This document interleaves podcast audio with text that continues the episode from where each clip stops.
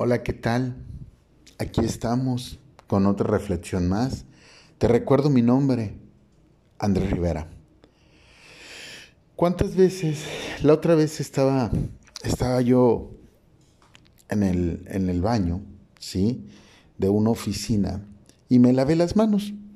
Cuando terminé de lavarme las manos, agarré el papel, lo hice bolita y así como si fuera basquetbolista, lo tiré al cesto de la basura.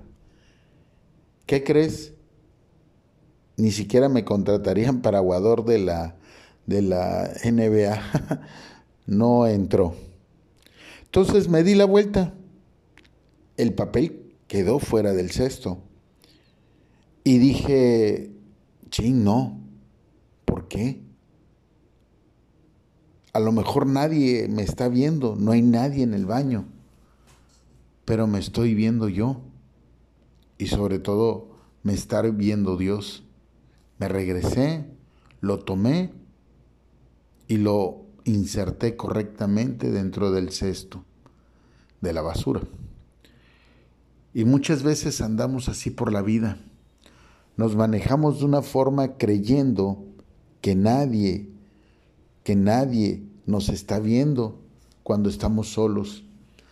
Hacemos tracaladas, hacemos ofensas, actuamos de un modo, de una forma incorrecta en contra ya sea de las personas que amamos, de las personas que nos aman, mejor dicho, de las personas que trabajan a nuestro alrededor.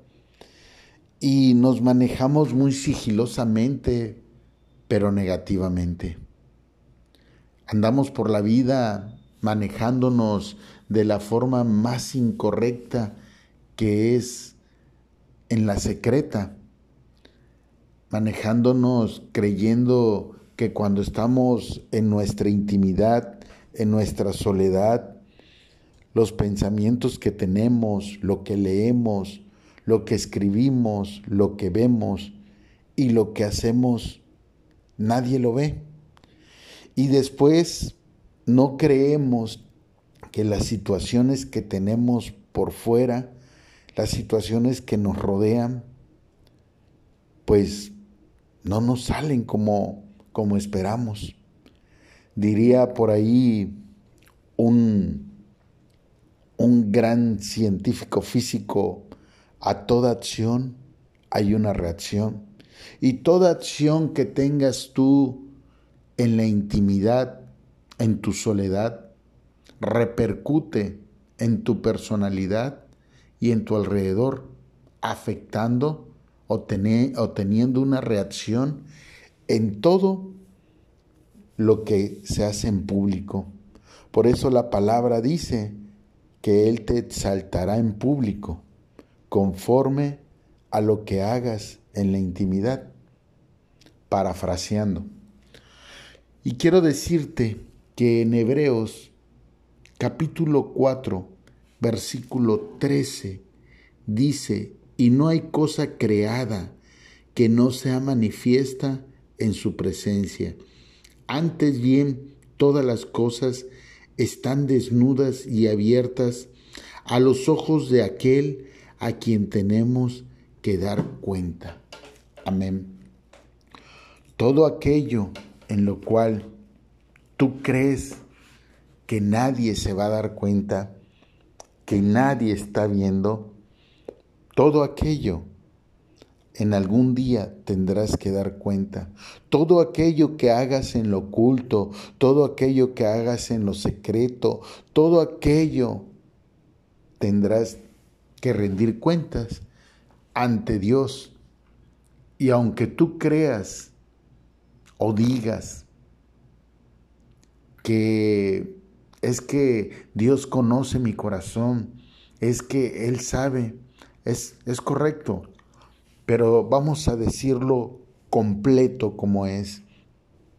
Dice la palabra, Dios conoce el corazón y las intenciones de tu mente.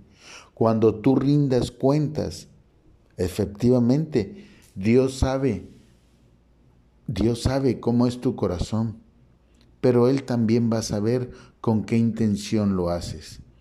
Es decir, no es comparable la mujer que posiblemente roba algún artículo en el súper para llevárselo a su hijo que tiene mucha hambre, que la mujer que roba un artículo en el súper para irlo a vender y comprar posiblemente algo que le dé alguna facilidad para conseguir algo de adicción o simplemente para puro ego o presunción. Es verdad, las dos robaron, pero las intenciones cambian totalmente. Y si las intenciones bajan a tu corazón, cambia tu corazón.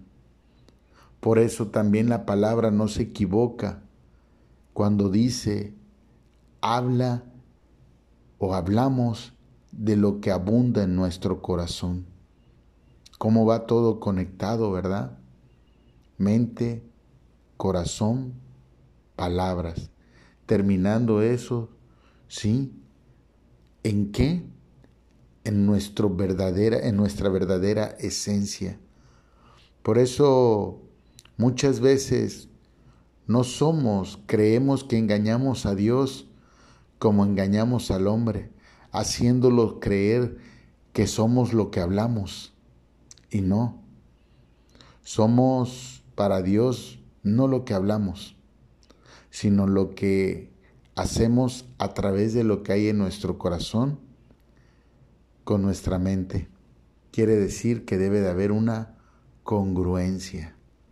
Si no, creo que tenemos que ponernos a meditar y analizar nuestras acciones.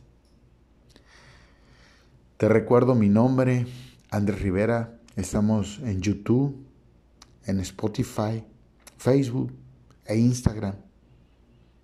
Gracias y nos vemos hasta la próxima. Bye bye.